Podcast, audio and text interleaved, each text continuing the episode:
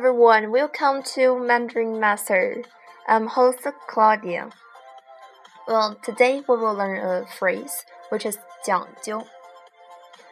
讲究，讲，g e ang 讲 is falling racing tongue. 讲究，嗯，if we read this we read this character along, it's first a tongue. Um, however, if we add 揪 with 讲 we should pronounce 揪 as softly, which means you do not have a strong tongue on this word. 揪，讲究。讲究的近义词有讲求、重视、考究。嗯，这个的意思就是你对什么东西非常重视。Well, that means careful pay great attention to, or to say particular。那么关于讲究有三个基本的解释。如果我们把它当一个动词来看的话，讲究是重视、讲求的意思。嗯，if we regard this phrase as a verb, it could be translated as pay attention to. Pay attention to. 那让我给你们造一个句子吧。我们要从小培养讲究卫生的好习惯。Well, as there, uh, that means we should pay attention to self-sanitation since we're children.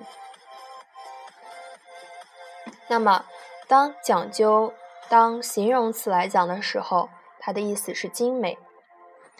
Well, we could regard it as 讲究 as elegant if we translate it as a adjective.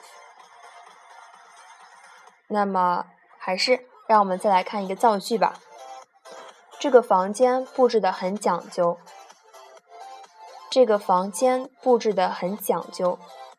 Well, that means this room is elegant.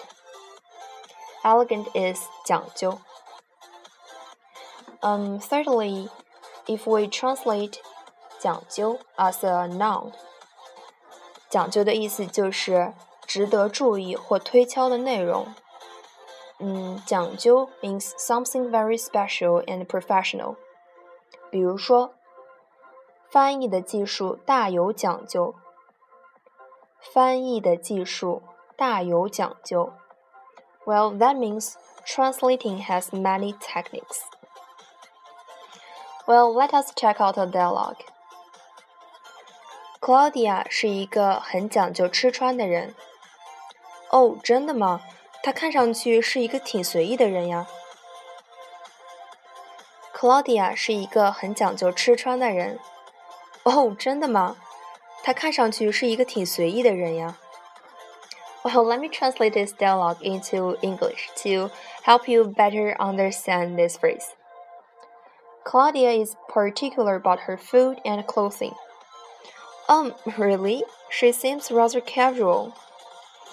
Well, do you guys understand this phrase? Okay, today's study here.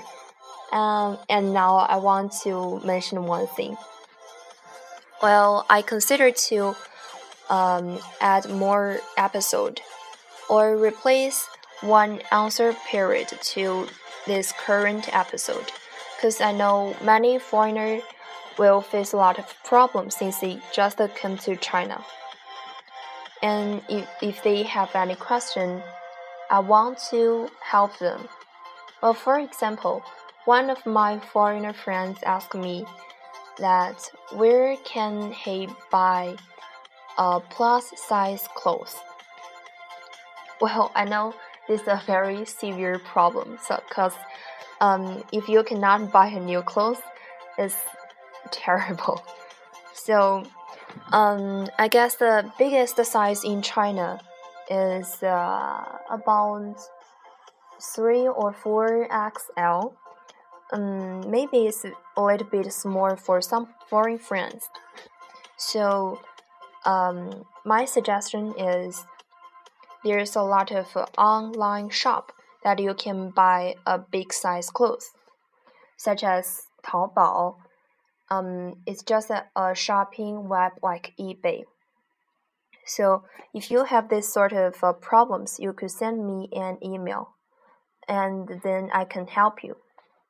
And uh, another question such as, um, Claudia, where can I buy stack in China? So like this kind of question, I gonna help you. Um, though I'm just a high school student, but uh, I hope I could give you a hand. Thank you.